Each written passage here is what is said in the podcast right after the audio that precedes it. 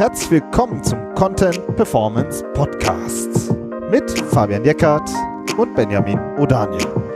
Der Online-Marketing-Podcast für Fortgeschrittene. Hi Fabian. Hallo Benjamin. Und hallo Markus. Einen schönen guten Morgen.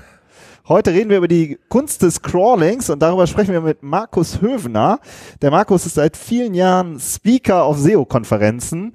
Ähm, viele kennen ihn wahrscheinlich auch, weil er ein Podcast-Kollege ist mit dem Search Camp und ich würde mal sagen, Techie durch und durch, oder Markus? Ähm, ja und nein. Also ähm, ich habe Informatik studiert. Ich komme eher so aus dem aus dem Techie-Umfeld. Aber ich merke so in den letzten Jahren immer mehr, dass, äh, ich meine, kommen wir ja wahrscheinlich heute noch zu, ähm, dass ich finde, Content wird immer wichtiger oder ist eigentlich schon das Wichtigste. Ähm, deswegen habt ihr da natürlich auch den vollkommen richtigen Podcast zu. Deswegen, äh, ich, ich hänge nicht mehr so sehr an, an dem ganzen technischen Zeug, aber natürlich brauchen wir es jeden Tag. Aber ich meine, Technik ist ja auch nicht unwichtig, ne? Also wir wollen das ja jetzt auch nicht unter den Schatten stellen, in den Schatten stellen. Ähm, mhm. Darum sprechen wir heute auch über Crawling und da wäre jetzt meine erste Frage, einfach um so ein bisschen reinzufinden, auch für die, die jetzt das nicht jeden Tag machen. Ähm, wenn du jetzt ein neues Projekt auf den Tisch kriegst, jetzt zum Kunden oder auch von dir selber, ähm, warum, warum ist Crawling sozusagen für uns SEOs das erste oder eins der ersten Dinge, die wir machen? Naja, jetzt gerade wenn ich nichts über die Website weiß, dann ist es natürlich immer gut, einen Überblick zu kriegen. Also wie viele Seiten hat die Website? Ähm, wie gut ist sie auch gepflegt? Ne? Also wenn du jetzt überall 404 Fehler drin hast, dann siehst du das halt sofort da drin. Und es hilft mir erstmal einen guten Überblick zu kriegen, überhaupt so, welche Arten von Seiten gibt es. Aber auch so ein bisschen Technologie-Scan, also was hat er an Markup drin, gibt es Rendering-Probleme, ne? also das, klar muss man da später noch mal in die Tiefe gehen, aber eigentlich, wenn du dich mit deinem Crawler auskennst, kriegst du eigentlich in einer Viertelstunde schon einfach einen guten Überblick, wo auch schon mal so die Probleme der Website liegen. Ja, und das, ich finde auch, ähm, was wir auch so jetzt für die, die jetzt nicht, das nicht jeden Tag machen, finde ich so ein schöner Zeitkick, so ein schöner Nebeneffekt ist ja, also der Crawler sieht die Seite ja eigentlich, wie Google selber sie auch sieht. Ne, das heißt, man simuliert sozusagen, wie, wie Google sich von Link zu Link hangelt über die Webseite. Das macht so ein Crawler ja auch. Mhm. Und das heißt, die, die Inhalte, die der, der, Crawler nicht findet, die würde Google dann ja auch nicht finden. Ne? Also man simuliert das ja sozusagen. Und ich finde, das ist auch noch so ein schöner Nebeneffekt, weil wie du ja auch schon sagtest, wenn du viele 404-Fehler hast oder Dinge nicht erreichbar sind, dann kriegt Google die im Letz letztendlich ja auch nicht mit. Also stimmt natürlich nicht immer hundertprozentig, weil es gibt dann ja auch noch die XML Sitemap und ähm, vielleicht kommt der Crawler dann darüber dran. Es sollte aber trotzdem nicht so sein. Ne? Also Deswegen ist auch eine Sache, die ich immer empfehle, ist so XML Sitemap und den Crawl abzugleichen. Die meisten Tools können das mittlerweile, einfach um zu gucken, also die XML Sitemap sagt ja, das sind meine ganzen wichtigen Seiten. Und dann zu gucken, sind die eigentlich alle in einem Crawl vorhanden? Also kann eine Suchmaschine die über Links finden? Und das finde ich ist so einer der, ja, der wichtigsten Checks, die eigentlich immer mitlaufen sollten, weil klar, wenn du nur die Website crawlst und du kennst sie gar nicht und du findest vielleicht 500 Seiten, freust dich total, aber vielleicht hat sie 5000 Seiten, die äh, eben ein Crawler oder auch Google dann in dem Sinne gar nicht finden kann. Hm. Vielleicht, äh, wenn du jetzt, äh, du machst so ein Crawling, so ein technischen, ist ja ein technischer Vorgang und du bist sozusagen jemand, der das schon seit äh, vielen Jahren macht. Was, wenn du so als Experte so ein Crawling machst, was sind so die ersten zwei, drei Dinge, auf die du einfach schaust? Hm?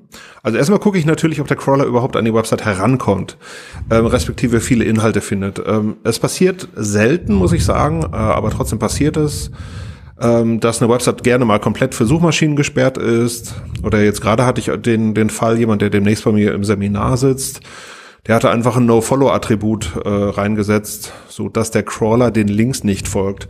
Und das sind Sachen, die siehst du natürlich nicht, wenn du jetzt nur mit dem Browser auf die Website gehst. Das zweite, was ich mir natürlich angucke, erstmal so, sind die ganzen wichtigen Basics erfüllt, also so Seitentitel, Meta-Description H1, also wie sieht, wie sieht der Content quasi aus, ist der optimiert, URL-Schema und solche Sachen.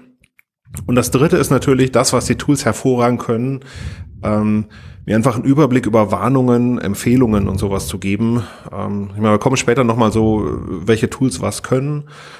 Aber die meisten Tools haben ja so ein Hint-System, die mir einfach auch mal sagen, hallo, ähm, wusstest du eigentlich schon, dass auf 200 Seiten äh, überhaupt kein Seitentitel drauf ist? Und ähm, das schaue ich mir auf jeden Fall erstmal an. Ist übrigens auch ein Grund, warum ich in der Regel nicht einen Crawl mache, sondern mit zwei verschiedenen Tools äh, drüber crawle, weil verschiedene Tools auch verschiedene Sachen finden können.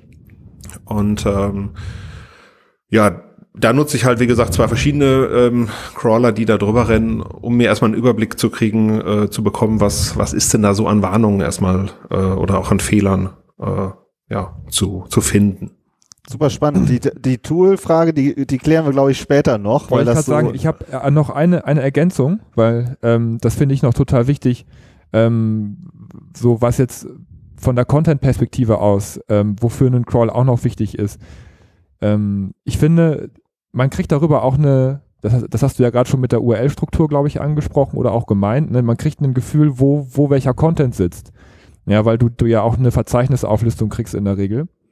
Ähm, dass man zum Beispiel sagen kann, okay, da ist jemand, der hat normale äh, Unterseiten, aber er hat halt auch einen Blog. So, und wie viel Content versteckt sich jetzt in diesem Blog-Verzeichnis zum Beispiel?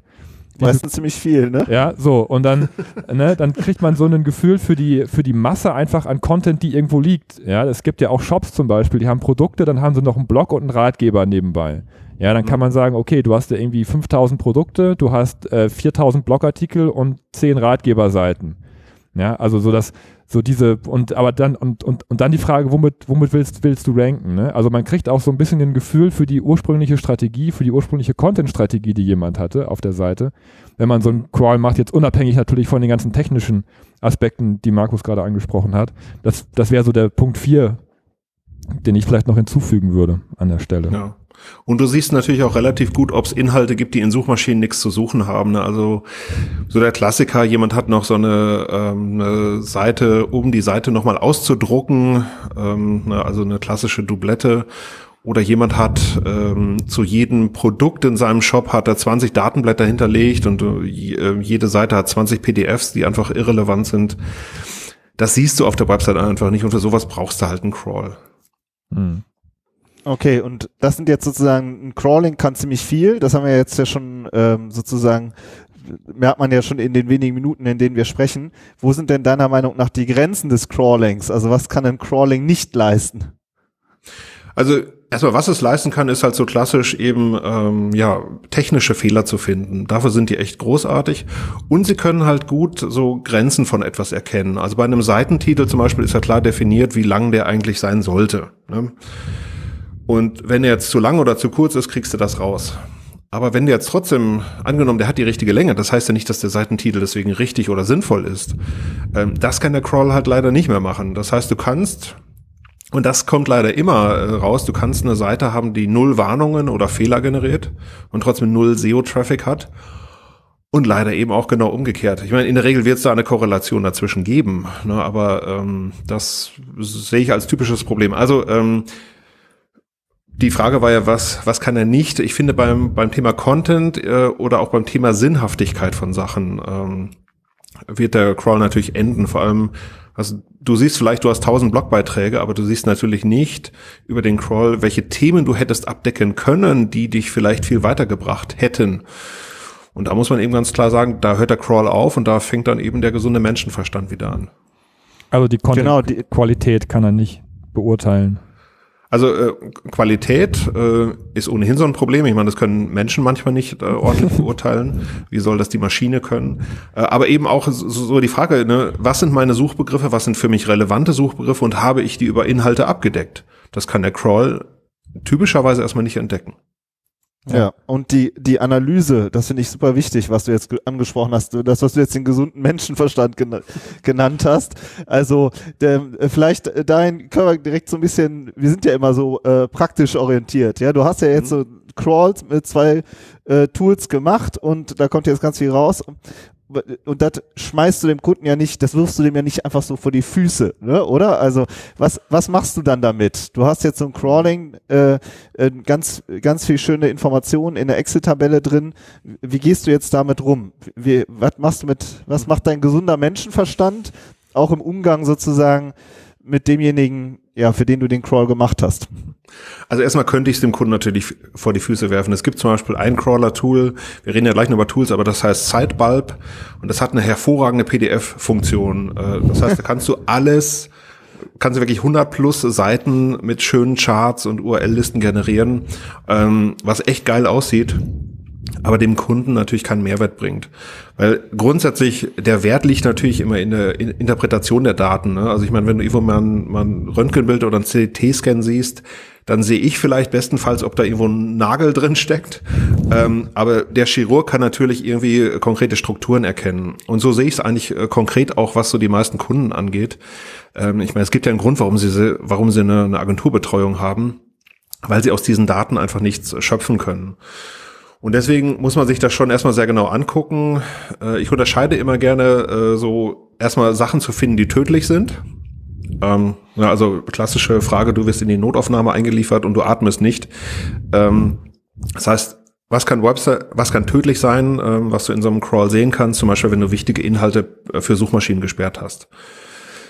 Ich würde mir Sachen angucken, die natürlich einfach falsch sind. Das sind so diese ganzen technischen Sachen. Da muss man immer ein bisschen gucken, hat das überhaupt eine Konsequenz? Also nicht alles, was falsch ist oder was fehlerhaft ist, muss ich auch zwangsweise beheben. Also da kommt die Frage der Priorisierung dann dazu.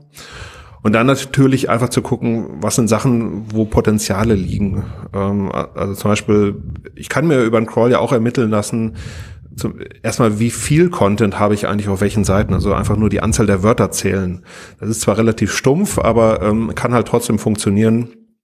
Und ähm, darüber kann ich natürlich erstmal Potenziale ableiten. Also dem Kunden vor die Füße werfen definitiv nie sondern da muss ja immer irgendwie so ein, so ein Destillieren stattfinden ähm, und dann auch Prioritäten herausarbeiten. Also in der Regel ist es ja so, dass die, dass die wenigsten Menschen äh, zu viel Zeit äh, und zu viel Geld haben, sondern du musst natürlich idealerweise gucken, was willst du jetzt wirklich angehen? Ne, wenn einer jetzt 30 äh, Prozent der Meta-Descriptions sind zu lang, dann kann ich sagen, ja gut, das, das kann ich ignorieren, weil Google schneidet sie dann hinten einfach ab. Das ist nicht das Optimum, stimme ich zu. Aber es ist auch nicht äh, irgendwie, wenn du das behebst, äh, geht der Traffic um 100 Prozent nach oben. Und da ist eben wieder wirklich Wissen und Erfahrung äh, gefragt. Das heißt, wir nehmen dann diese Daten, machen da, also bei uns heißt das dann Action Plan, wo wir in der Regel gruppiert nach Seitentypen dann äh, konkret herausfinden, was läuft da schief und wo kannst du eben mit welcher Priorität angreifen, um dann was hinten herauszubekommen. Markus, ähm, genau, das finde ich auch, dieses Ableiten und Interpretieren, das finde ich auch wahnsinnig wichtig. Das ist eine Arbeit, die man leisten muss, weil oft werden ja auch die Reports, die PDFs, die 100 Stück, die du gerade angesprochen hast, unkommentiert durchgeschickt. So friss oder stirb. Ähm, Hauptsache, ich habe einen coolen Report gemacht. Ich würde mit dir gerne mal was diskutieren, was, ähm, was mir bei dem Thema Crawl immer so ein bisschen, was mich ein bisschen äh, stört. Ähm, weil ich sehe das eigentlich immer so, dass es eigentlich zwei zeitliche Ebenen bei Crawlings gibt. Es gibt einmal so diesen Erst-Crawl, wo man diese, diese, ähm, ich nenne das immer Hausaufgaben rausfindet. Du hast jetzt gesagt, tödliche, tödliche Krankheiten, mit denen man in, in die Notaufnahme kommt. Also sozusagen rauszufinden, ob irgendwas richtig krass im Argen liegt. Ne, wo man dann auch ganz schnell mit der IT dann zusammenarbeitet über diese, über die Priorisierung, finde ich auch immer total wichtig, dass man das Wichtige von dem Unwichtigen trennt. Ähm, was ich jetzt persönlich nicht so wichtig finde, muss ich ganz ehrlich sagen, ist das, was die Leute immer so unter Qualitätssicherung meinen, verkaufen zu müssen. Ähm, mhm. So, weil ich finde, dass es übertrieben ist, ähm, dass man sich dann die bunten Bildchen anguckt und irgendein Tool sagt mir ja, okay, du hast ja jetzt ähm, eine rote Ampel und die sagt, ich habe 500 Bilder, bei denen der Alt-Tag fehlt oder sowas. Und das ist dann jetzt, und dann beschäftigen wir uns jetzt zwei Jahre damit, jedem Bild einen Alt-Tag hinzuzufügen. Das ist, finde ich, so eine ja. So eine Sache, die, die kommt mir auch oft vor, wenn ich so mit, mit äh, Kollegen spreche oder mit Kunden spreche, die dann das, die das dann auch in Frage stellen und sagen, warum soll ich das denn jetzt bearbeiten? Weil unser Ansatz ist ja auch immer, reduziere, mach, mach weniger, ja. Und wenn das Tool mir sagt, mhm. du hast da auf 500 URLs, 5000 URLs ein Riesenproblem, dann wäre so unser Ansatz zu sagen, ja, dann mach erstmal weniger URLs, anstatt zu sagen, versuch die Ampel hier auf grün zu kriegen, indem du in jedes Bild ein Alt-Tag rein tust. Also ich finde, da werden manchmal auch die falschen Anreize geschaffen. Wie siehst du das? Also ich finde es ein, ähm, vielleicht können wir uns an dem Beispiel ja mal abarbeiten. Also angenommen, du hast 500 Bilder ohne Alt-Attribut. Jetzt müsste man ja erstmal herausfinden, ist die Bildersuche für dich überhaupt relevant? Ähm, ne, das hängt eben immer davon ab, was du so betreibst. Ähm, ähm, und die, also eine grundlegende Frage ist ja, welchen Aufwand würde es jetzt auch darstellen? Ich meine, wenn das schnell automatisiert auf irgendeinem Weg geht, gut, dann machen wir das halt. Oder wenn jetzt wirklich ein Mensch sich hinsetzen muss und äh, 500 Alt-Attribute nachpflegt und pro Alt-Attribut fünf Minuten braucht, dann habe ich 25.000 Minuten verballert, äh, ist eine ganze Menge eigentlich für relativ wenig. Hier kommt wieder halt dieses grundsätzliche Problem daraus. Ich muss natürlich bei allem immer beurteilen können, erstmal welcher Aufwand entsteht eigentlich kunden- oder agenturseitig und was bringt es mir hinten raus mehr an Traffic, noch idealerweise an Conversions. Und das ist eben leider echt wieder, das, das ist natürlich irgendwie Kaffeesatzleserei und äh, da ist eben Wissen und Erfahrung dabei, wo du halt jetzt nicht einfach sagst, ja, du hast hier äh, Alttext, die, die fehlen. Ja, klar, äh, wäre schön, wenn du die hättest, aber ähm, du musst eben irgendwie beurteilen können, was dir das bringen kann. Und das kannst du leider nur relativ begrenzt auch mit, mit Wissen abdecken, weil keiner kann dir sagen, was der reale Effekt ist, wenn du diese 500 Alt-Attribute jetzt nachpflegst dann ist es eben wirklich äh, Erfahrung und dann in diesem Fall würde ich sagen, hey, ähm, wahrscheinlich gibt's noch Sachen, die jetzt wichtiger sind. Also einen Blogbeitrag schreiben, der richtig kracht, wäre wahrscheinlich wichtiger als diese 500 Altattribute nachpflegen. Aber nochmal, das ist eine Sache von Erfahrung und das ist in meinen Augen auch ein Grund, warum, wenn du zu zehn SEOs gehst, du zehn unterschiedliche äh, Empfehlungen kriegen wirst, weil eben an manchen Stellen weiß eben niemand, ähm, was der Effekt von etwas sein wird. Machst du denn generell diese, diese ähm, rollierende Qualitätssicherung, also beziehungsweise in welcher, also wenn ja, in, in welcher Frequenz crawlst du ein Projekt, was du betreust? Mhm. Also ich bin, ähm, wir, wir trennen das eigentlich immer gedanklich. Also ich finde einmal äh, Crawlen ähm, hat hat diesen einen Vorteil. Qualitätssicherung sehe ich eher, das läuft bei uns unter, unter Defense Parameter. Also um zu gucken, ändert sich eigentlich was an Seiten. Und dafür gibt's ja Tools wie URL-Monitor oder Testomato, die wir halt nutzen, um Seiten zu beobachten, um zu schauen, ob der Kunde oder die Agentur oder sonst jemand unabsichtlich etwas geändert hat an einer Seite. Dafür muss ich nicht crawlen, weil crawlen heißt ja erstmal typischerweise, ich renne über die ganze Website drüber. Das muss gar nicht so passieren. Aber was ich eben nochmal einen wichtigen Baustein finde, ist zu gucken, ändert sich unabsichtlich etwas an einer Website. Ne? Der Klassiker, jemand hat in die robots.txt disallow Doppelpunkt Slash reingeschrieben. Ähm, kriege ich das eigentlich mit? Dass er sozusagen den, die komplette Webseite für Google gesperrt hat? Genau, das wäre jetzt, ich sag mal, relativ schlecht. Ja. Das, würde ich so nicht empfehlen und gleichwohl habe ich es in den ganzen 18 äh, Jahren, die ich jetzt SEO mache, dreimal erlebt, dass jemand äh, das während des laufenden Betriebes geschafft hat. Aber da, da gibt es noch einen besseren Indikator, an dem man das merkt, das ist nämlich der Umsatz. Äh, ja, aber das ist ja schon nachgelagert. ziemlich ne? schnell. Ja, das ist ein bisschen nachgelagert, das stimmt, ja. Und deswegen gibt's halt dafür, also gerade wenn es um Qualitätssicherung geht, finde ich, gibt's dafür bessere Tools, um einfach zu schauen, hat sich jetzt was geändert? Also dann habe ich mich, auch, mich auch falsch ausgedrückt, weil ich glaube, wir okay. wollen auch nicht über Qualitätssicherungstools in dem Sinne sprechen heute, sondern es soll schon auch um Crawling gehen. Aber die meisten Crawler, die man draußen findet oder die, die als Crawler bezeichnet werden, ja, ob das jetzt Ride ist oder der Sistrix Optimizer oder was weiß ich, was ich jetzt noch, noch vergessen habe, mhm. die, die, das ist ja eine Kernfunktionalität dieser Tools, dass sie regelmäßig eine Seite crawlen.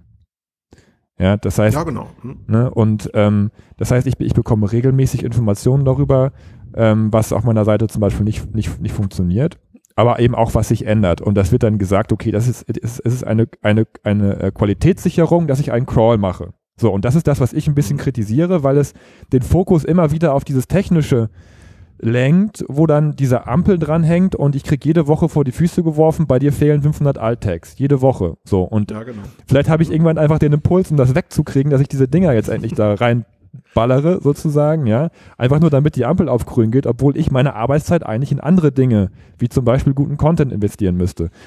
Also ich finde. Stimme ich dir, also stimme ich dir hundertprozentig zu. Also gerade was so, äh, oder der Vorteil von Systemen wie Ride ist ja wirklich, dass sie wöchentlich das Ding crawlen und du kriegst immer ein Delta. Ne? Du hast jetzt zehn Prozent weniger Fehler hier und hier ist was Neues aufgetaucht. Aber du guckst ja immer auf platte Daten. Also zehn Prozent weniger Warnung heißt ja nicht, dass deine Website jetzt zehn Prozent besser ist. Das genau. muss ja nichts bedeuten. Und deswegen, also einem Kunden würde ich äh, jetzt auf Write auch keinen Zugriff geben oder, oder sowas, äh, sondern äh, nochmal, du musst halt immer gucken, wie hat das, äh, hat das eine Relevanz? Ich weiß nicht, ob es Tools gibt, wo man so Warnungen dann irgendwann auch mal wegklicken kann und sagen kann, okay, die will ich jetzt nicht mehr sehen. Ähm, ähm, Gibt mit Sicherheit. Ähm, aber nee, das, das stört mich auch. Oder überhaupt diese ganze Score-Bildung, dass dass da irgendwo steht, deine Website ist jetzt zu 67 Prozent optimiert. Ja, das ist halt Bullshit. Äh, aber trotzdem, ich habe in Seminaren regelmäßig Leute, die sich ähm, das angucken und dann die falschen Schlüsse daraus ziehen, ähnlich wie Leute äh, losrennen und die Feuerwehr rufen, wenn der Systrix nach unten geht. Ne? Das, das kriegst du auch nicht weg und da greift eben wieder Wissen und Erfahrung leider. Kannst du denn mal so die Tool-Landschaft generell erklären? Wir haben jetzt so ein bisschen ein paar ja. äh, Tools schon so gedroppt. Äh, wie würdest du denn so die grundsätzlich äh, einkategorisieren oder kategorisieren? Also ich würde erstmal trennen natürlich zwischen installiere ich auf meinem Server oder auf einem fremden Server natürlich. Auch, auch das kann ich machen und irgendwas, was in der Cloud liegt. Installationsmäßig, äh, ich kenne jetzt die offiziellen Zahlen nicht, es gibt glaube ich auch keine, aber der Screaming Frog SEO Spider ist natürlich schon extrem weit verbreitet. Ähm, ein kostenpflichtiges Tool, was ich immer sehr auch in dieser Kategorie empfehle, ist Sitebulb, also wie Lightbulb, also das englische Wort für Glühbirne. Ähm, die installiere ich halt bei mir. Das hat natürlich erstmal Vorteile. Das heißt, ich kann dem Crawl quasi zugucken. Ähm, das heißt, wenn ich zum Beispiel während des Crawls sehe, hier werden irgendwie 100.000 irrelevante URLs geladen, könnte ich das Ganze kurz pausieren und äh, könnte den Crawl zum Beispiel nochmal neu starten. Oder ich kann es äh, in der Regel auch zu Tode konfigurieren. Und im Gegensatz dazu, die Cloud-Lösung, da würde ich als Marktführer schon Write sehen. Aber es gibt auch Sachen wie Audisto für ganz große Websites. Es gibt einen Systrix Optimizer für, ich sag mal, eher die kleineren Websites. Es gibt auch einen Page Rangers und was weiß ich nicht noch alles, ein OnCrawl und sonst was. Ähm, also da gibt's auf jeden Fall jede Menge. Die kosten erstmal alle Geld, relativ unterschiedlich Geld. Da muss man natürlich äh, sagen, mit der Installationslösung fährt man häufig besser, wenn man viele Websites crawlen möchte. Also gerade so als Agentur macht es natürlich Sinn. Ich crawl irgendwie ein paar hundert Websites im Jahr. Da wird es jetzt keinen Sinn machen, in irgendeines dieser Tools zu investieren, weil du den Gegenwert eines Einfamilienhauses dafür hergeben müsstest. Ähm, und da ist natürlich so ein, so ein Screaming Frog, finde ich schon ganz gut. Man muss natürlich auch immer ein bisschen unterscheiden, wer das Ganze nutzt. Weil auch da muss man sagen, sind natürlich die, äh, ist die, die Schwelle, ähm, bis man dieses Tool verstanden hat, natürlich unterschiedlich großen Write zum Beispiel als Cloud-Lösung macht eigentlich alles, damit du dich mit nichts oder mit wenig beschäftigen musst, hat auch viele gute Hilfetexte dabei. Und Screaming Frog ist halt eher, äh, ja, ich sag mal ein Techie-Tool, ähm, wo du auch schon relativ gut wissen musst, wie du das nutzen möchtest. Du kannst alles konfigurieren, also du kannst das Ding zu Tode nutzen, ähm, aber du musst dich eben auch wirklich damit beschäftigen und deswegen äh, muss man da schon äh, gucken, was man auch, was man wirklich haben möchte. Gerade wenn man nur eine Website hat oder zwei, dann ist ein Write finde ich gar nicht mal so schlecht. Aber wenn man eben viel crawlt oder respektive auch viel mit den Crawls machen möchte, dann finde ich ein Screaming Frog eigentlich schon eine sehr gute Lösung. Ich finde vor allen Dingen äh, spannend, also oder die Frage auch, ähm, wer nutzt das? Ja, also wenn ich jetzt ein äh, SEO bin in einem äh, größeren Unternehmen, dann habe ich natürlich auch mein Toolset. Wenn ich aber jetzt Marketing Manager bin, dann bin ich wahrscheinlich eher froh oder auch Geschäftsführer von einem kleineren Unternehmen, oder auch einem größeren Unternehmen, da bin ich wahrscheinlich froh, wenn einer für mich äh, sozusagen die Analyse macht, äh, das Crawling, die Analyse und ich dann darüber rede, was wir jetzt wie priorisieren und welcher Aufwand dahinter steckt, ja, also, oder, ne, das ist so ein bisschen immer die Frage, für wen dann die Tools interessant sind. Also ich glaube auch, ähm, ganz ehrlich, dass ein Marketingmanager von einem Unternehmen ähm, sollte da eigentlich keinen Zugriff äh, auf so ein Ride haben, weil ich eben die immer die Sorge habe, dass jemand die falschen Schlüsse daraus zieht oder halt dann 30 Mal äh, am Tag bei der Agentur anruft und fragt, hey, ich habe im Ride hier das gesehen und die Agentur sagt irgendwann, ja, okay, ähm, sehen wir auch, aber hat alles nichts zu bedeuten. Ähm, also ich glaube, das ist, ist halt ähm, sehr viel False Positives, die da heraufbeschworen, heraufbeschworen werden und ähm, halte ich nicht immer für zielführend. Nochmal, ähm, einmal auf Agenturseite haben wir das natürlich, ähm, deswegen spreche ich da schon aus Erfahrung und in den Seminaren habe ich die Leute halt auch sitzen, die äh, einfach die, die falschen Schlüsse daraus ziehen.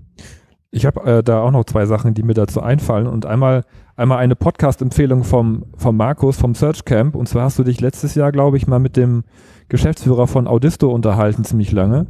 Mhm. Ähm, das fand ich auch ein, ein, eine extrem spannende Folge. Äh, also Audisto ist ja eher, ist ja eher so das Cloud-Tool für Profis. ne, so wie ich das verstanden habe. Also dass man, wenn man wirklich mhm. sehr, sehr große Seiten hat, sehr, sehr große Shops zum Beispiel, ähm, und das dann mit einer Cloud-Lösung äh, crawlen möchte, ähm, Stichwort Qualitätssicherung jetzt doch nochmal, dann, dann ist, glaube ich, Audisto auch eine, eine Möglichkeit, eine Option.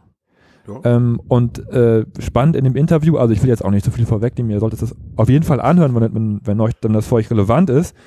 Ähm, da hat er erzählt, dass, äh, die Letz die, dass sie ein Projekt hatten, wo sie eine Facettenfilternavigation im Shop hatten, die falsch konfiguriert war und wo der Crawler sich totgelaufen hat, weil die Parameter hintereinander geschrieben waren.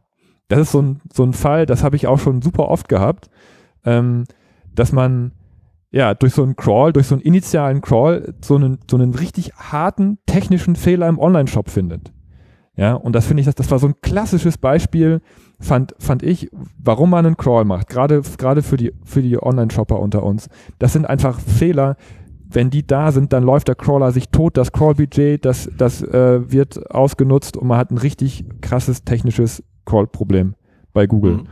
Ja, also das, ne, wir haben jetzt ein bisschen so gelästert über diese Cloud-Geschichten oder nicht gelästert, aber gesagt, das hat so alles seine Relevanz oder eben auch nicht, aber da fand ich, das war so richtig schön konkret, warum man das definitiv, also mindestens einmal machen muss, um halt solche richtig harten Fehler auch äh, von der Webseite korrigieren zu können. Ja, also ja. Ähm, stimme ich absolut zu. Ähm, hier könnte man auch nochmal argumentieren, äh, ich meine, wir reden über Crawling heute, aber auch Logfile-Analyse, wenn ihr nochmal ein Thema braucht, ähm, ist natürlich auch ein spannendes Thema. Also womit beschäftigt sich der Crawler eigentlich? Weil auch das wird, also der, der Google-Crawler, das muss nicht unbedingt das gleiche sein, mit dem sich jetzt so ein, so ein Screaming Frog gerade auch beschäftigt. Ähm, ja, also stimme ich dir absolut zu, solche Fehler gibt es natürlich und es gibt sie auch nicht wirklich selten. Aber trotzdem da wieder die, die kritische Frage, ähm, wie schlimm ist das eigentlich? Und ähm, häufig ist es ja dann so, dass, dass solche Filterseiten kanonisieren auf die nicht gefilterte Seite. Das heißt, im Index passiert jetzt gar nicht so viel. Der Crawler rennt sich da ähm, ziemlich tot dran.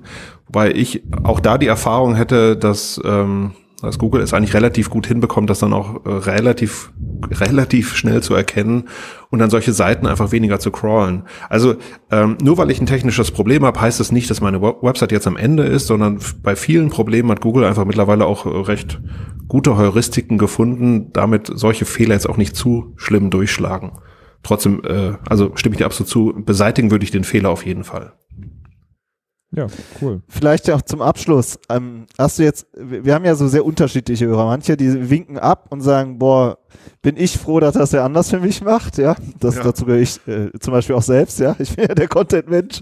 Ich mache mir dann eher darüber, über das, äh, über das Ergebnis Gedanken. Aber andere, die wollen halt wirklich äh, da rein und die wollen das mal ausprobieren. Ähm, hast du irgendwie so einen Tipp für einen, äh, ein Tool, ja, wo ich nicht irgendwie äh, direkt irgendwie einen, äh, eine vierstellige Z äh, Zahl in der Rechnung habe? Also irgendein Tool, wo man, was man mal zum Einstieg nutzen kann. Und ähm, ja. das wäre mal so, fände ich eine schöne Frage noch zum Abschluss. Ja, also äh, zum einen gibt's ja eben, ähm, also wer jetzt, ich sag mal, echt ein Low-Level-Tool haben möchte, der Systrix Optimizer, ich glaube, er ist bis, äh, bis 1000 URLs ist er kostenlos. Ähm, den kann man, ähm, nee, äh, nee, es heißt anders irgendwie äh, Systrix Smart oder so. Ähm, Wenn das der Johannes hört, Low-Level, hast du direkt am Telefon. Ich, äh, ich schlag gleich noch den Bogen. ähm, ja, also äh, quasi, wenn du dich jetzt mit dem technischen Krempel nicht so sehr auseinandersetzen möchtest und du willst einfach nur, ähm, irgendjemand crawlt deine Website für dich, also eine Cloud-Lösung und sagt dir später, 70 Prozent deiner Seitentitel sind zu kurz. Dann ist dieses Systrix Smart eine gute Lösung. Wie gesagt, ich glaube bis 1000 URLs ähm, und damit kann man relativ gut starten.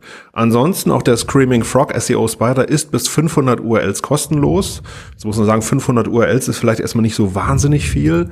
Ähm, gleichwohl gibt es da draußen natürlich schon viele Mittelständler, die die 500 URLs nicht erreichen. Äh, plus, man muss ja sagen, die meisten Fehler, die man auf der Website hat, sind eher systematischer Natur.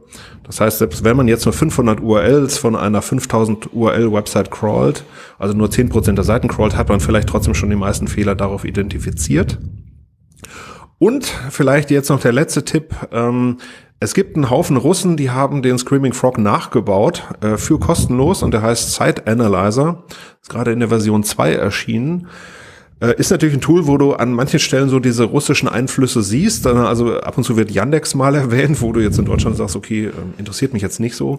Aber trotzdem, du kannst damit erstmal crawlen. Kannst Oder der PC fährt sich rauf und runter. Zufällig. genau.